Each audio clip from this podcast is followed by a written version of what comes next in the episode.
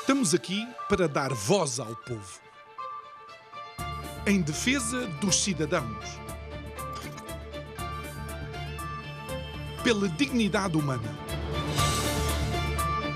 Todos temos deveres, mas também todos temos direitos.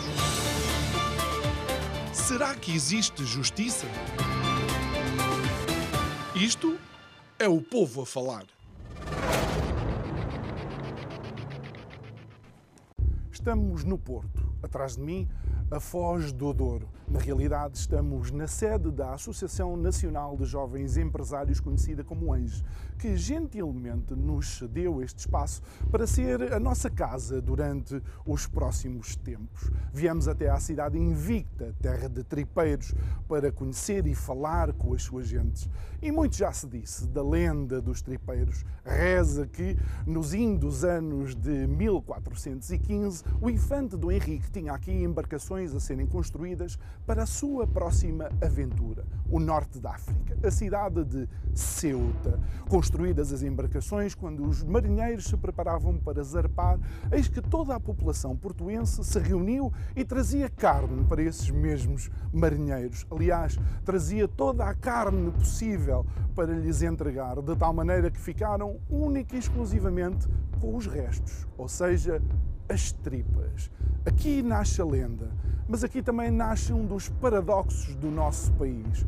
É que, se por um lado a Sul utilizam a palavra tripeiros à laia de insulto, também aqui no Porto ainda muita gente se sente ofendida com a palavra tripeiro, quando é, na realidade, um momento comemorativo. É, na realidade, um verdadeiro elogio à resistência, resiliência e generosidade das gentes do Porto, mesmo quando os benefícios daquilo que aconteceu estavam muitos quilómetros longe desta cidade. Enfim, coisas à moda do Porto.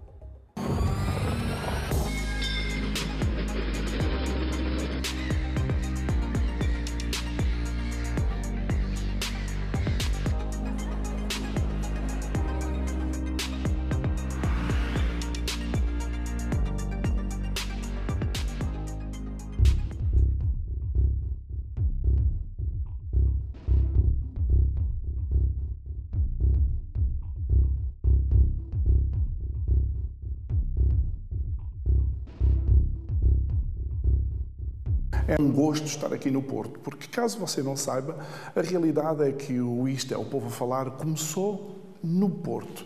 E também começou com um assunto que, de alguma forma, é, é assunto recorrente nos nossos programas. Começou com corrupção, começou com os lesados da banca, começou, olha, não sei se se recorda, com as pessoas que foram lesadas com o papel comercial da PT, muito por força daquilo que foram os empréstimos e as transações negociadas e coisas muito pouco transparentes eh, dentro do universo do Banco Espírito Santo. E por acaso, ou se calhar não, é nosso convidado hoje alguém que é uma das vozes ativas no que diz respeito a todas estas situações que vamos, infelizmente, ainda experienciando na nossa sociedade. O professor Paulo Moraes, muito boa noite, muito obrigado por estar aqui connosco. De alguma forma, o Isto é o Povo a Falar está a encerrar um ciclo eh, e é com muito gosto que estamos na sua cidade.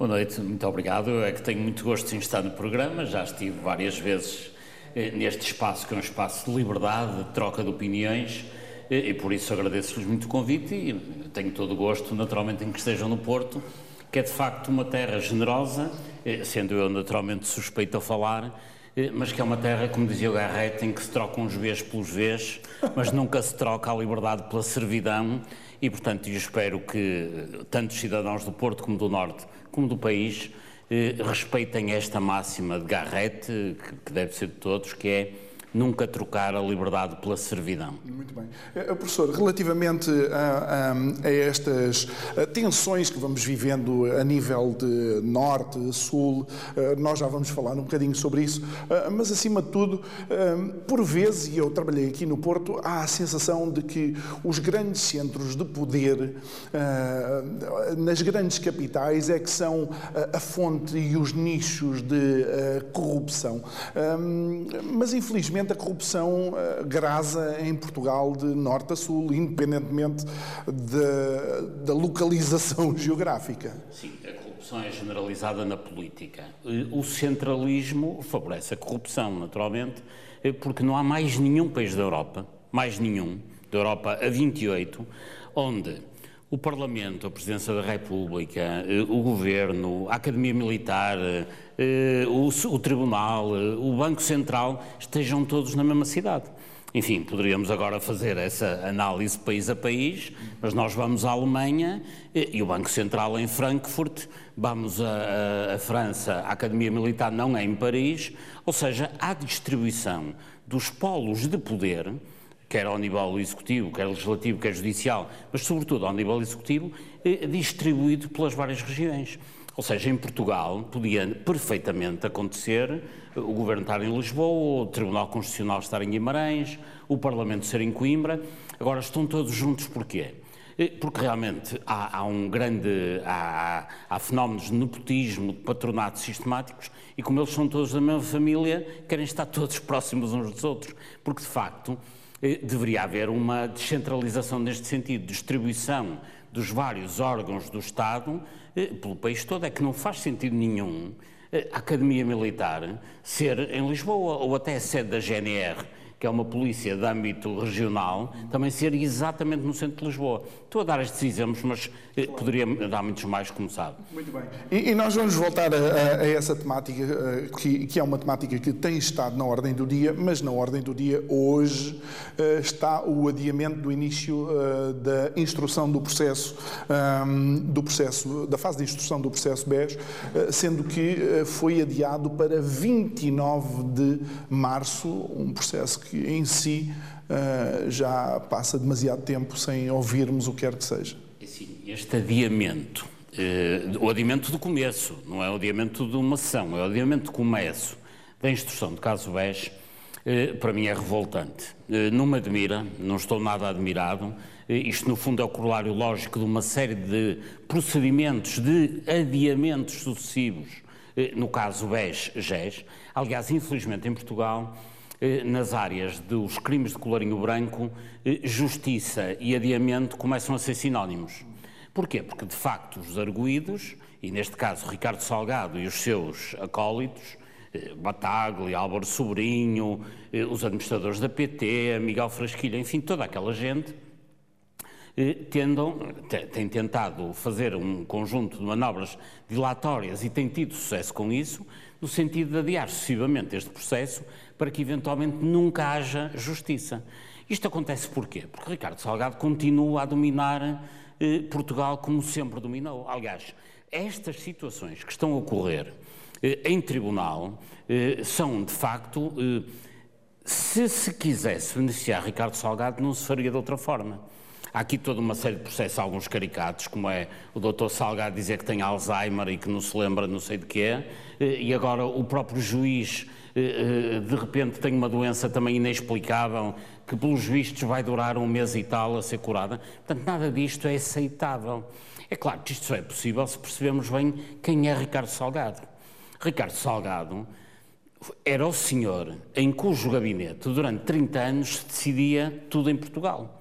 Foi protegido Mário Soares de Cavaco Silva, ele próprio protegeu Marcelo Rebelo de Sousa e Durão Barroso e outros, e, portanto, Ricardo Salgado é, era e continua a ser o dono disto tudo. E repare, quem fez, quem produziu a quantidade de crimes económicos que ele produziu, tem que ter muitos cúmplices e muitos beneficiados. Eu recordo que à conta de Salgado ou, ou esteve envolvido, através da ESCOM, no processo da aquisição de submarinos aos alemães, cuja, cujo presidente é, aliás, o Helder Bataglia, eh, que depois fugiu para Angola. Foi Ricardo Salgado que destruiu a PT com a cumplicidade de Zena Albada e, e de Granadeiro. Foi também sob patrocínio de Salgado que o Grupo Espírito Santo entregou a EDP aos chineses, na medida em que era o Grupo Espírito Santo que assessorava os chineses na aquisição da EDP, mas ao mesmo tempo tinha um vice-presidente da Comissão Parlamentar que analisava este processo, que era Miguel Frasquilho, que trabalhava também no próprio Grupo Espírito Santo. Isto em Portugal e fora de Portugal. Eu recordo que o, o escândalo uh, político e financeiro de financiamento partidário, que foi o mensalão, o mega escândalo, qual era o banco central do mensalão? O BES, o Banco Espírito Santo. Mas se formos ver em Angola, qual foi o banco que fez a intermediação da compra de petróleo, eh, do, de, da hipoteca do petróleo, é melhor dito assim. Quem hipotecou o petróleo de Angola a favor de, de, da China, da República Popular da China, foi um processo que foi conduzido por quem? Pelos amigos de Eduardo Santos, que estavam quer em Angola, quer no, no Afeganistão, do Cazaquistão, eh, quer eh, naturalmente em Portugal, qual era o banco do regime? Era o BES Angola. Aliás, só sob a tutela de Ricardo Salgado é que se admite, aliás, não se admite, mas é que se percebe que uma, uma garantia eh, eh, soberana emitida pelo governo de Angola a favor do Banco Espírito Santo nunca foi acionada no valor de 5 mil milhões de dólares. 5 mil milhões de dólares que o governo português eh, não vai cobrar, que a diplomacia portuguesa não ativa, que os bancos portugueses, o Ministério Público não aciona. E, e que não chega de todo para tapar os mil milhões já eh, de buraco. 5 mil milhões de dólares não chega para tapar eh, os buracos do, do processo Banco Espírito Santo. Eu recordo que dizem os procuradores neste processo, cuja instrução hoje nem sequer começou, dizem os procuradores que Ricardo Salgado, num processo de corrupção e associação criminosa, é disto que estamos a falar, e que e se é associação criminosa, é o criminoso mor, que é Ricardo Salgado, e os associados, que são estes cavalheiros de que eu estive aqui a falar. Ora bem, estes senhores lesaram Portugal, o Estado português, em 12 mil milhões de, de, euros. E para explicar às pessoas, 12 mil milhões de euros é o que o país gasta, o Estado português gasta, durante um ano, em saúde. Portanto, estamos a falar de um mega roubo à comunidade. Agora, como é que isto é possível? Como é que é possível ter sido adiada quase um mês e tal, mais de um mês, perdão, eh, o início da instrução? Porque, naturalmente, tudo isto está eh, eh, a ser manietado e manipulado por Ricardo Salgado, que continua a mandar em Portugal como sempre mandou. Eu recordo que há muito pouco tempo, Ricardo Salgado conseguiu que o Estado português nomeasse a sua nora portanto, a, a mulher de filho dele, eh, assessora eh, cultural na Embaixada Portuguesa eh, no Canadá. Isto não, não, se admite, quer dizer, os amigos de Ricardo Salgado estão todos bem situados no poder em Portugal e Salgado, apesar do Alzheimer que diz que tem, continua a ter capacidade bastante para manipular todo um sistema que sempre manipulou. Por isso, dir-me-á, estou admirado, nada admirado.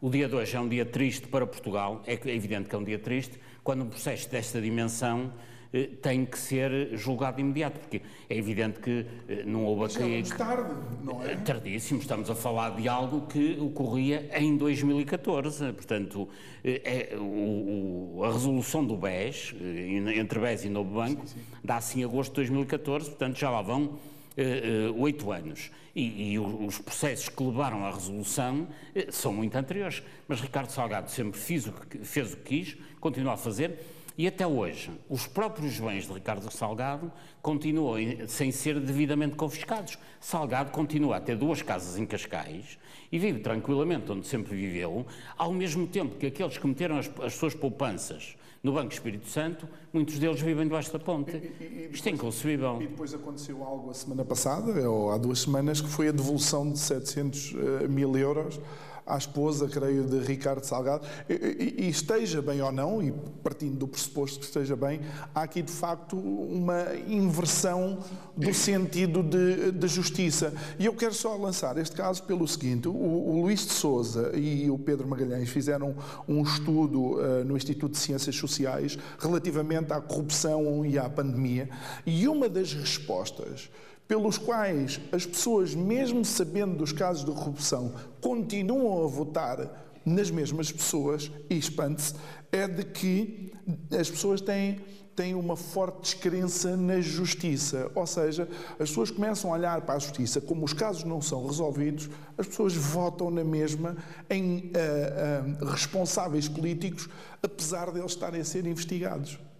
É verdade, a justiça nesta matéria de crime de colorinho branco em Portugal é completamente inoperacional, porque não consegue nem punir os criminosos, nem sequer, que é o, o talvez mais grave ou igualmente grave, recuperar os ativos que nos têm sido tirados. Porque, em boa verdade, eh, eh, haveria maior saúde social se eventualmente Ricardo Salgado demorasse a ser julgado, só que entretanto ficava sem um tostão, sem uma casa, sem um tijolo dentro do território nacional. Que, aliás, é o que fazem outros países e, pior, é o que Portugal também faz quando está ao serviço de outros governos. Eu recordo que Isabel dos Santos, que neste momento está a contas com a justiça angolana e, portanto, eh, neste momento o regime é-lhe um pouco hostil ela e à sua família e do pai de Zé Eduardo Santos. Neste momento, a pedido da justiça angolana, a justiça portuguesa conseguiu arrestar todos os bens que Isabel dos Santos tem em Portugal, na EFASEC, no Eurobic, na Galp, eh, e, e está-me a faltar aqui a quarta empresa dela, Não, peço desculpa, na, na nós, na nós, nas telecomunicações. Ora, se a justiça portuguesa consegue uh, arrestar ações uh, em quatro empresas no valor de quase 2 mil milhões de euros, a pedido dos tribunais angolanos, porque é que a pedido do povo português a justiça portuguesa também não atua desta forma, retirando todos os ativos ao seu Salgado e à família, a João Rendeiro e à família, etc., porque é completamente imoral. Eu imagino, eh, já não é o caso Salgado, mas o caso João Rendeiro, que também tem andado muito nas bocas do mundo. Imagino é que alguém que tenha colocado as suas eh, poupanças eh, no, no, no BPP, de repente ver a esposa do Sr. Rendeiro numa casa na Quinta Patinho com 10 ou 14 assoalhadas. Isto é gozar com quem trabalha, passa a expressão, porque as pessoas de facto eh, eh, trabalham, esforçam-se, eh, o nível salarial em Portugal é muito baixo, como sabemos, e tantos milhões de pessoas que trabalham para ganhar o salário mínimo, para depois verem que o doutor Salgado conseguiu desviar 12 mil milhões e continua a viver numa quinta com duas piscinas no centro de Cascais. Acho que isto é imoral, é inaceitável, e a justiça tem que começar a funcionar no sentido, no mínimo, começar a arrestar preventivamente este tipo de bens, porque reparem, tirando, eh, em 2021 ainda não temos números, mas em 2020, tirando os 2 mil milhões que foram arrestados a Isabel dos Santos, tudo o resto não chega eh, sequer a, a, a poucos milhões, poucas centenas de milhões, é inadmissível. E isso significa tudo que. O resto, tudo o resto é menos. Todos os outros processos. Exatamente. Uhum. E aí podemos incluir, sei lá, berardos e outro tipo de processos que estejam eventualmente em. Exatamente. Aliás, eu não percebo porque é que o Sr. Berardo também, que diz que só tem uma garagem, portanto, o, o Sr. Berardo, eh, que teve financiamentos que não pagou, no Millennium, na Caixa Geral de Depósitos, etc, etc. Aliás, foi acionista no Millennium com o dinheiro que foi buscar à Caixa. Enfim, uma série de moscambilhas que nem vamos perder aqui tempo a a, a, explicar. Agora, o que é facto é que o Sr. Berardo, que tem uma coleção eh, de quadros.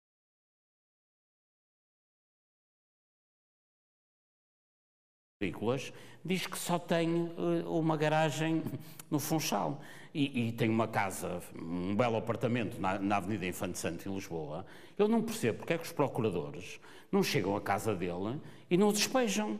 Porque se, se ele diz que a casa não é dele, não deve ter problemas em sair que vão morar para a garagem. Aliás, tinha se perguntar ao, ao, ao proprietário se, se, se, não houve uma invasão. E boa verdade, se ele diz que a casa não é dele, acho que tem que abandonar. Uh, uh, professor, é, aliás, é assim que a justiça atua nos países do Norte da Europa e também aqui em Espanha e noutros locais que é o arresto de bens, nomeadamente o arresto preventivo, é fundamental para que se faça justiça. Eh, relativamente ainda ao caso uh, EFASEC, que acontece um pouco devido ao Luanda, ao Luanda Leaks, um, eh, envolve Isabel dos Santos, é uma empresa do Porto, que tem sede no Porto, um, e o Governo continua também a adiar a reprivatização desses cerca de 72% 10%, que, que creio que, são, que é a percentagem que o Governo tem. Assim sendo, significa que o Governo também, de alguma forma, quando tem estes ativos na mão, em vez de se desfazer deles, obviamente olhando para os melhores interesses uh, dos portugueses, acaba por estar aqui num jogo que não é suposto o governo fazer. Bom, uh, é, é é que é um caso muito típico que tem a ver, de facto, era uma, era uma empresa de Isabel dos Santos, que aliás eh, ainda não está completamente confiscada na medida em que ela não foi julgada, mas o, o governo entendeu ficar com a empresa eh, o que é aceitável. Do meu ponto de vista, eventualmente bem, não conheço os detalhes técnicos, mas é uma decisão plausível e aceitável. Segurar esse ativo. Eh, agora, o que eh, o Governo deveria ter feito de seguida era privatizar no regime de leilão aberto. Ora, o que acontece em Portugal é que sempre que há privatizações, há negociações diretas. E neste momento, de facto, o que o Governo está é refém de uma negociação com um grupo que é também um grupo do regime, que é DST, uhum. Que aliás é um grupo que esteve ligado de alguma maneira a Sócrates, que foi muito, beneficiado por José Sócrates eh, no tempo em que ele era Primeiro-Ministro. Portanto, eh, é um grupo eh, que tem grandes benefícios do Estado e que, naturalmente, havendo apenas uma empresa para vender e apenas um concorrente, obviamente que o concorrente está permanentemente a beneficiar de chantagem sobre o vendedor. Portanto, o que eu acho que o Governo tem que fazer, este e os outros, uh, de hora avante, é sempre que haja necessidade de vender um ativo público, é vendê-lo no regime de asta, eh, de asta pública, no regime em que todos concorram igualmente. Aliás, tem sido sempre este o grande problema de Portugal desde o tempo de Cavaco Silva, não, não é o problema é recente. Tipo de, esse tipo negociação, de negociação direta. Hum. Aliás, eu recordo quando se começam a privatizar as empresas em Portugal, nomeadamente pela EDP, que começa a ser privatizada, eh, eh, os, os primeiras tranches de privatização era sempre em regime de leilão eh, e, portanto, as pessoas iam à bolsa e compravam com regras claras. Quando deixou de ser assim, foi exatamente quando o Dr. Mário Soares convidou o Dr. Ricardo Salgado para vir tomar conta do BES. Aliás, é aí que começa todo este cancro quando a venda de ativos do Estado se começa a fazer por negociação direta entre eh, políticos corrompíveis e compradores eh, que, que corruptores. Muito bem. Eh, eh, relativamente a casos de corrupção a, a norte, há um que eu, eh, que eu recordo porque afeta de alguma forma a imagem que se tinha daquilo que foi um, uma das grandes ou um dos grandes setores que ajudou a recuperar o Porto, que foi o turismo, que é a Operação Éter, que envolve o turismo do Porto e do Norte. Isto significa que realmente o, o, a corrupção não tem um posicionamento geográfico, não, não quer saber não. de regionalizações nem de descentralizações. A corrupção, quer saber é de euros. A, a corrupção uh, não tem bússola. É norte, sul, este e oeste. E mesmo na área do turismo, há corrupção no norte no turismo, eh, mas em, Valde Lobo, que é no Algarve, também é sul. E se formos ao oeste, perto ali alguns empreendimentos eh, perto das Caldas da Rainha, enfim, nem vou dizer o conselho para não ser antipático, e, e portanto corrupção é norte, sul, leste e oeste, e aí a bússola eh, eh, percorre tudo, seja no turismo, seja noutra área. O grande problema é que muita gente ocupa em Portugal lugares públicos, não em função do interesse do povo que os elegeu ou de que, direta ou indiretamente, os nomeou, mas em, em função do interesse dos grupos económicos a que estão associados. Aliás, é por isso que a corrupção, de facto, quando eu digo, e tenho repetido, que a corrupção tomou conta da política, é porque é, é muito raro o setor em que nós consigamos isolar um conjunto de atores que trabalhem só para o interesse público.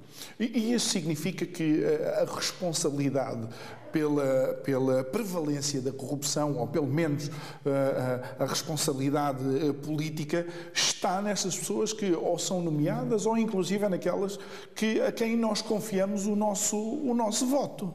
Sim, claro. Nós não temos tido claramente aquilo que precisamos, que é um combate eficaz à corrupção. Nós temos, para combater a corrupção, um organismo moribundo, que agora vai acabar, vai ser substituído por um novo mecanismo anticorrupção, mas o Conselho de Prevenção da Corrupção nasceu em 2008, portanto já vai com 14 anos de vida, eh, e em todo este tempo fez o quê? pediu às instituições públicas que criassem um plano de prevenção de riscos de corrupção e riscos conexos, que foram planos que foram elaborados nas câmaras, nas direções gerais, um pouco por toda a administração pública central e local, mas que foram planos que foram elaborados pelos dirigentes que estão envolvidos na própria corrupção.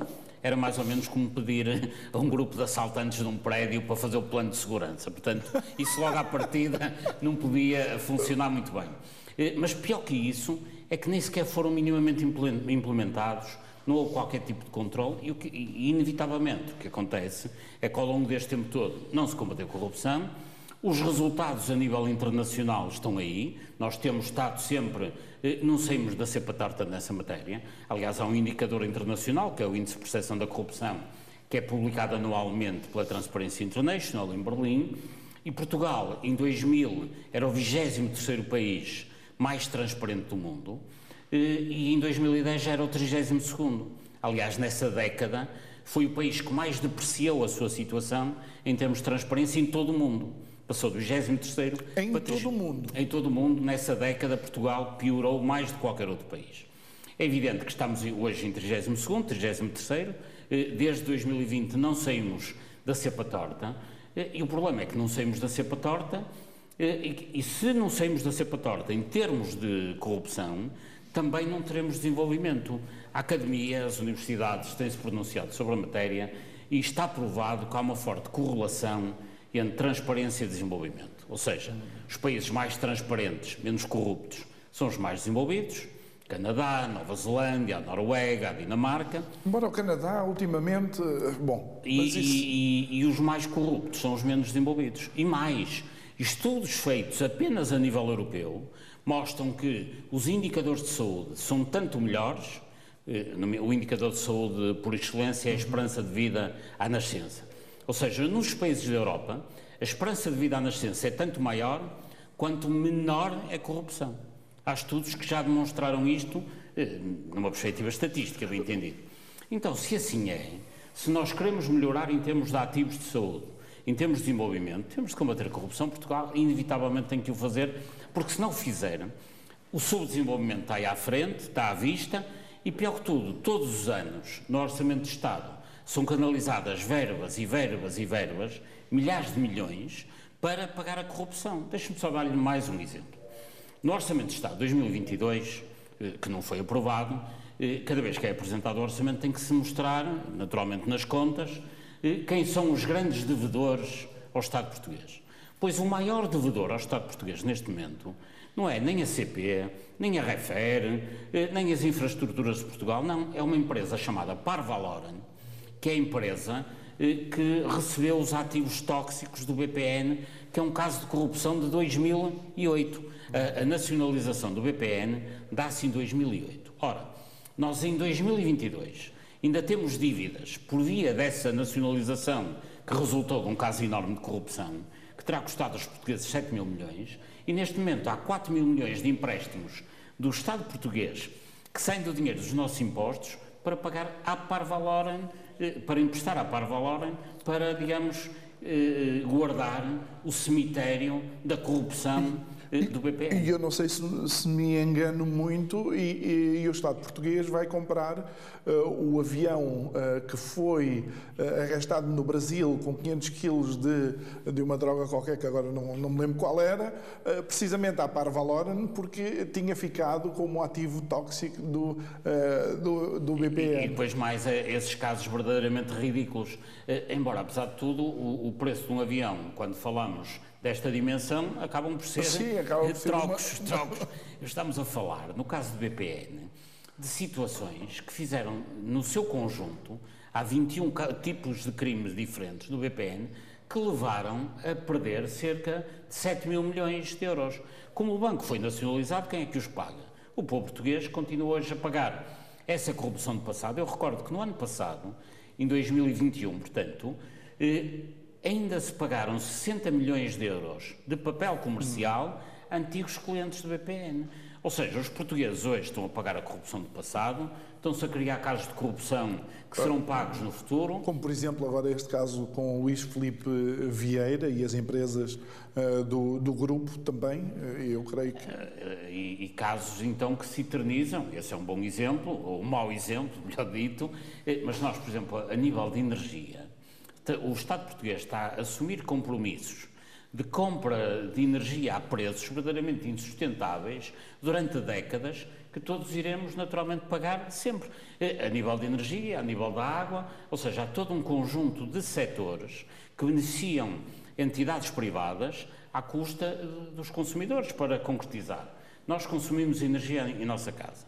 Aquela que tem origem fotovoltaica é paga para, pela rede à ordem de 290 euros por megawatt-hora, que é, digamos, a medida de, a unidade de medida, quando o mercado ibérico de eletricidade, há muito pouco tempo, eh, vendia a 40 euros.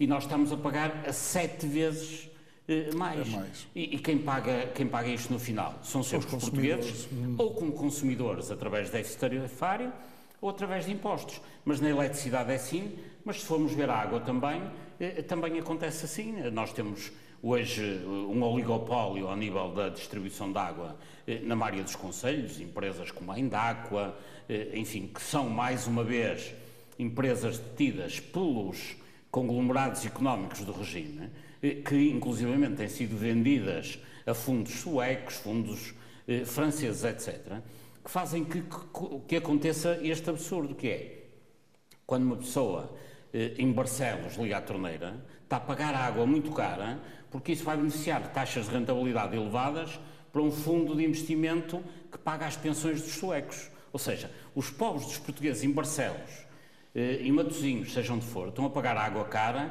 para alimentar fundos de pensões eh, de holandeses e suecos e por aí fora. É, é inconcebível. Isto. Muito bem. Eh, e, professor, e, isto, eh, de alguma forma, tem sido muitas vezes utilizado como a grande desculpa para, para manter a regionalização ou descentralização de fora, por assim dizer, do dia a dia dos, dos portugueses, é que iria servir para aumentar os casos de corrupção. Mas há quem diga que isto é uma não questão. Eu tenho uma opinião sobre isso que é assim. Há muita gente a favor da regionalização e há muita gente contra a regionalização, o que é legítimo. O, curioso é que quer os que são a favor, quer os que são contra, não sabem o que é regionalização. E, portanto, o importante é nós, em primeiro lugar, eh, termos aqui, estabelecer, sob o ponto de vista até semântico, o que é que é regionalização. Se a regionalização for pegar no Ministério da Educação e depois multiplicar uma série de Ministérios da Educação pelo país e manter um em Lisboa, então é melhor estar quieto. Criar redundâncias não Exatamente. Vale Ou seja, não só não se adianta nada, está-se apenas a distribuir mais lugares e mais taxos e acaba por ser mais ou menos o que acontece hoje nas comissões de coordenação regional. Não, é, que estão cheias de gente da política, invariavelmente, e que, em boa verdade, não servem para quase nada. Deixe-me dizer-lhe, com toda a franqueza, eh, não queria ser desagradável, mas é assim, se a Comissão de Coordenação da Região Norte desaparecesse, amanhã ninguém telefonava para lá perguntar nada, porque realmente são organismos completamente inúteis. É claro que isto acontece no Norte e nas outras CCRs. Obviamente que eles têm uma outra eh, função atribuída, mas verdadeiramente se acabassem não se perdia nada. Aliás, deixe-me dizer-lhe que no tempo do Dr. Passos Coelho, eh, por iniciativa do Ministro, que era Miguel Rebels na altura, eh, criaram-se as CIM, as Comunidades Intermunicipais. E o que é que as comunidades intermunicipais iam fazer? Iam assumir redistribuídas as funções das CCRs. O que é que aconteceu ao fim deste tempo todo? Existem as CIM com dezenas de pessoas em cada comunidade intermunicipal a trabalhar sem saber muito bem o que é que andam a fazer. E os das comissões de coordenação também não sabem muito bem o que é que andam a fazer. E, portanto, regionalização destas já temos, com CCRs de dezenas de pessoas que não fazem nada. Eh, ou, assim, ou, que muitas delas ainda por cima são eficientes, trabalham bem, mas cujo, como não têm o objetivo, acabam de não servir para muita coisa. E as comunidades intermunicipais replicaram esta realidade e também neste momento andam a inventar o que é que de fazer. Ora bem, no meu ponto de vista, voltando à regionalização, sim, sim. à sua pergunta, a que não quero fugir, eu sou a favor de uma regionalização que consista no seguinte: replicar no continente o que se faz na Madeira e nos Açores, que funciona, que é Em termos de matéria de gestão da educação, a Madeira, a região autónoma Madeira, é autónoma, por isso se chama região autónoma, e distribui os professores, as escolas, etc., Agora, não há outro Ministério da Educação a mandar na Madeira. Mas isto é que é. E, e, e nos Açores é análogo. Interromper. Portanto, se é que não pode região... haver a criação destas camadas em cima de camadas que já existem. Este é um dos grandes nãos para uma regionalização eh, eficiente. Mas isso, no momento em que houver um, um referendo sobre a regionalização, tem que se explicar com clareza à população qual é o modelo. É por isso okay. que eu digo, eh, não basta ser a favor ou contra. Isso é que uma pessoa. Mas essa simplificação pode ser uma armadilha. Não, mas se se clarificar que regionalização é que eu defenderei se houver esse referendo? Uma regionalização em que a educação seja regionalizada, a saúde seja regionalizada, componentes importantes da segurança social sejam regionalizadas, eventualmente um outro aspecto da segurança, mas depois deixe de haver ministérios que controlem isso a nível central. Isso é que é fundamental. É distribuir essas competências e não acumulá-las. É por isso que eu acho que a discussão sobre a regionalização é sempre uma discussão um pouco inquinada, porque as pessoas são a favor e contra, eh, muitas vezes não sabem muito bem do que é que estão a, fazer, a falar. E assim, eh, uma pessoa ser a favor do casamento não quer dizer que case, não é? E, e também há vários tipos de casamento Exatamente. por aí fora. Ou seja, aqui tem que se definir claramente que regionalização é que queremos. Porque a regionalização com várias camadas, essa já nós temos. Exatamente. Temos ministérios, comissões de coordenação, comunidades intermunicipais então, o, e mesmo o facto de elas serem eleitas, não adianta muito continuam a ser inúteis. O grande desafio passa por transmitir a todos os cidadãos quais são eh, ou qual é a regionalização que queremos, porque só fazer o referendo do sim ou não, eh, vamos ficar na mesma. Mas eu, é? eu tenho uma solução para isso, é fazer uma regionalização exatamente igual à que temos nos Açores e na Madeira. Okay. Não é preciso inventar outro modelo. Porque, em boa verdade, um professor que esteja na região autónoma da Madeira a trabalhar em Porto Santo sabe que a sua tutela, do seu ponto de vista da gestão, naturalmente é a sua escola, em primeira instância, o agrupamento, mas a tutela é o secretário regional da Educação. É por isso que, por exemplo, na área da saúde, aliás, tem sido patente isso agora com a pandemia, as regras de eh, distanciamento social, de uso de máscara, de confinamento, eh, na Madeira são diferentes do continente. Porquê? Porque eles são autónomos. Acho bem. Agora, o que não fazia sentido era haver redundâncias, como referiu e muito bem. Muito bem. Uh, um dos outros perigos da, uh, da regionalização, seja ele qual modelo for, é, é, um desenho de regionalização feito nos uh, gabinetes de Lisboa por pessoas do gabinete, dos gabinetes de Lisboa que acabam por não ser pessoas do terreno e que não conheçam quais são as realidades regionais também. Mas esse problema nós temos também já sem a regionalização. É assim, se uma qualquer escola eh, em Bragança quiser deitar abaixo uma árvore, em determinadas condições, pode ter que pedir uma autorização ao Ministério de Lisboa. Eh, enfim, não, não, quero estar aqui a pormenorizar. E, e, portanto, nós esse problema já temos. Eh, depois é evidente que há um outro problema que é saber quais são as regiões. Mas eu julgo que aí hoje não há muitas dúvidas. Eh, nós temos as chamadas NUTS 2, portanto, as uhum. regiões região norte, área metropolitana, região centro, Lisboa e Valtejo. Penso que isso está mais ou menos consensual. Eh, não vale a pena andar aqui a multiplicar regiões, embora obviamente isso também eh, deva ser discutido e escrutinado. Mas julgo que aí não haverá muito, muita, muita dificuldade. A grande dificuldade é que eh, a classe política quer regionalização, regionalização, muita dela, não para assumir competências, mas para receber mais taxas. Vamos ser claros.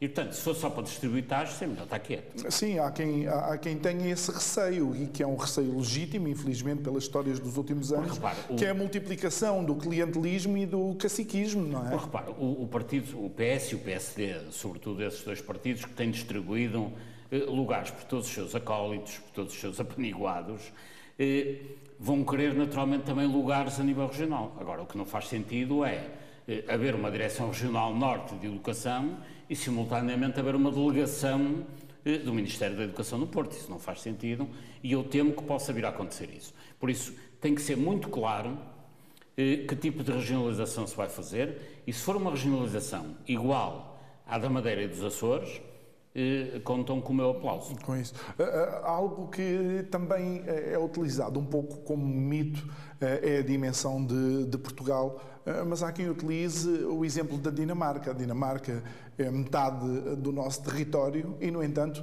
é o país da OCDE onde mais valor do PIB é distribuído pelas regiões. Em Portugal é cerca de 5% e lá é 30%. Sim, e, e, depois é evidente que havendo regionalização tem que haver depois orçamentos regionais, eh, como existe em Espanha, com muitos problemas, em que as autonomias têm orçamentos eh, e também têm tido eh, muitos problemas. Aliás, os países regionalizados normalmente dão aso a grandes discussões a nível fiscal.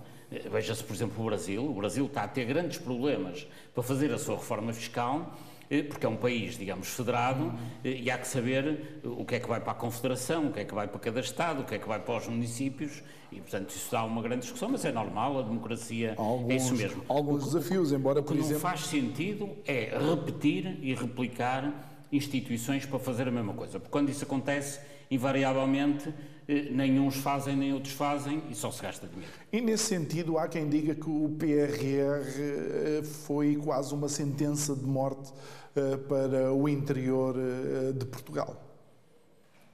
Não sei. O PRR tem coisas boas e coisas más e tem, sobretudo, um problema que é não ser um plano. Não é? Aquilo chama-se Plano de Recuperação e Resiliência, eh, mas tirando duas ou três áreas, nomeadamente ao nível da saúde, em que está considerado o aspecto da recuperação, o resto, eu imagino que o, o Dr. António Costa precisava de fazer um plano e como não sabia o que é que havia de fazer, perguntou às pessoas, digam lá o que é que querem comprar.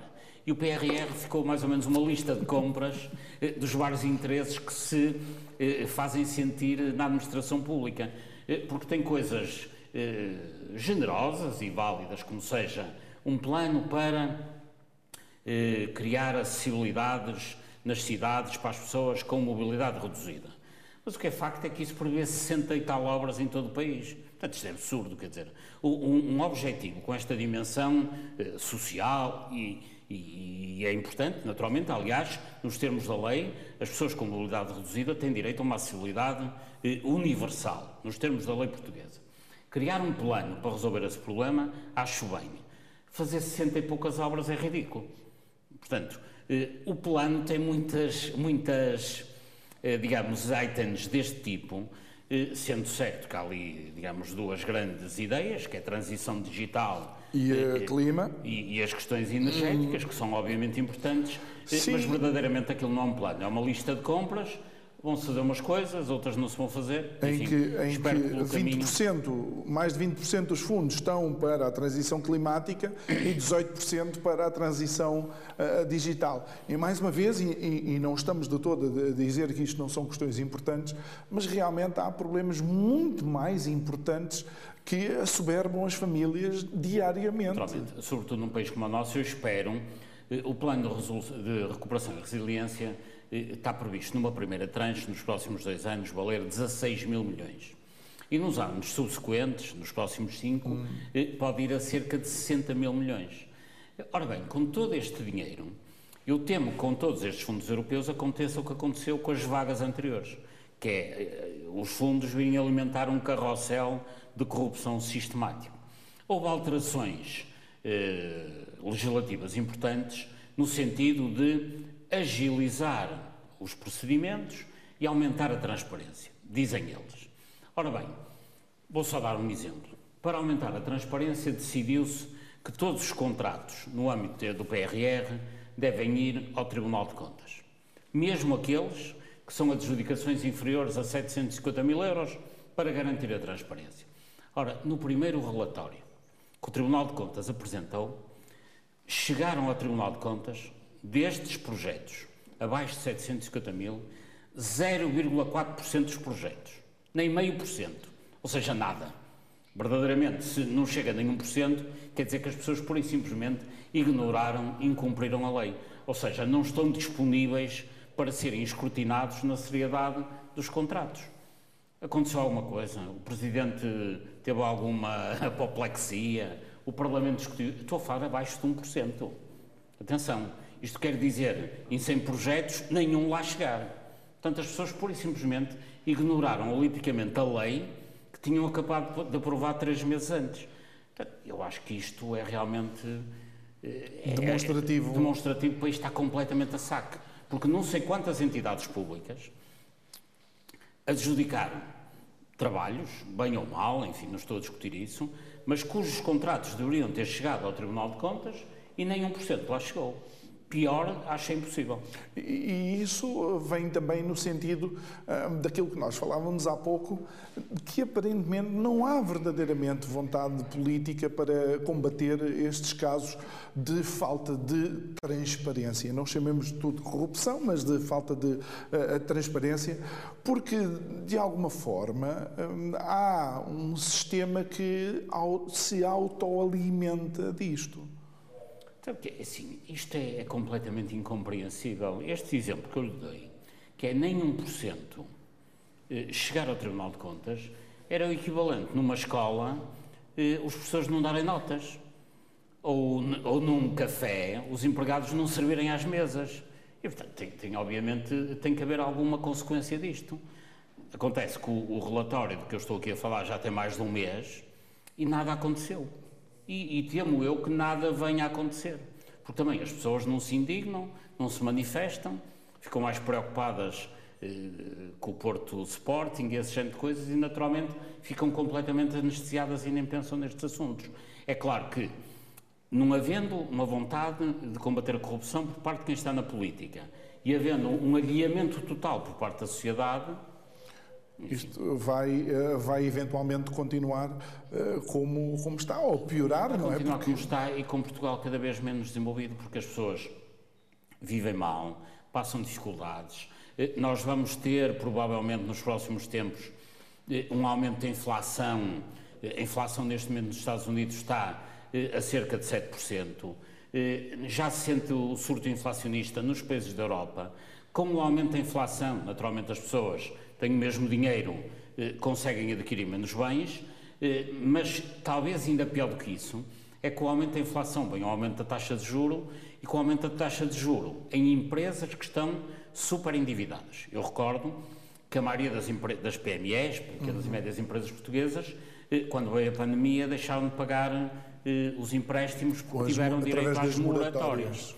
E não só tiveram direito às moratórias, como tiveram a capacidade de super endividar, porque houve muito dinheiro com eh, garantia de Estado. Então o que acontece é que as empresas estão mais endividadas do que nunca. E se a taxa de juros aumenta, isto obviamente faz abanar as empresas e algumas vão inevitavelmente falir. Ao mesmo tempo, o aumento da taxa de juros sente-se muito, eh, digamos, amargamente nas famílias que estão a pagar as suas rendas de casa. Porque um pequeno aumento de taxa de juros, de ordem dos 2 ou 3%, quer dizer que quem paga 400 euros de renda de casa pode de um momento para o outro começar a pagar 550 ou 600. Isso naturalmente cria um grande stress financeiro nas famílias. Como é que se pode sair disto? Com maior produção, maior produtividade, não se o dinheiro todo for desbaratado, até muito porque, menos em corrupção. Até porque, mais uma vez, e estamos já nos, uh, nos dois últimos minutos da nossa conversa com o professor Paulo Moraes, uh, mais uma vez, naquela que foi a primeira análise à distribuição do, uh, desta primeira tranche do PRR, aquilo que vemos é que a maior fatia vem para alimentar o Estado, por assim dizer, e todos aqueles que funcionam diretamente ligados com o Estado. Mas se viesse para alimentar o Estado, bem aplicado, para melhores serviços de saúde, melhores escolas, pois muito bem, é evidente, melhores tribunais. Agora, o grande problema é que vem alimentar uma máquina, eh, eh, para além do que fica na corrupção, muitas vezes é mal emprego. Só para terminar, que estamos a terminar, como é que as pessoas não percam de vista que nós, em tribunais em Portugal, gastamos por ano cerca de 800 milhões de euros. E em embaixadas, para os senhores embaixadores e as famílias andarem de copo na mão, gastamos quatro vezes mais do que isso com uma utilidade social nula. Como se viu agora nas eleições, por exemplo. Absolutamente. Por Muito exemplo. bem. E professor Paulo Moraes, no último minuto, em 30 segundos, o que é que, uh, o que, é, que é importante, essencial e urgente fazer nos próximos tempos? Eu acho que para os cidadãos é importante informarem-se do contexto e da situação em que o país se encontra. Perceberem o que está a ser feito e o que não está a ser feito. E face ao que não está a ser feito e ao que estão a roubar a toda a população, eu acho que as pessoas têm que se indignar. Eu, quando digo indignar, não é andarem todos aí à pedrada e aos tiros eh, no meio da rua, mas é indignarem-se e mostrarem às entidades públicas que têm que ter um melhor, um melhor grau de exigência no funcionamento porque a população é ela própria mais exigente. Muito bem, professor Paulo Moraes, muito obrigado mais muito uma obrigado, vez. Foi eu. um gosto abrir esta semana uh, especial Porto consigo e obrigado também a si que nos acompanhou na Curiacos TV. Quero recordar que isto foi uma emissão em simultâneo também com a rádio Vida 97.1. Estivemos a conversar com o professor Paulo Moraes. Amanhã continuamos aqui na Cidade Invicta. Muito boa noite, até amanhã e obrigado.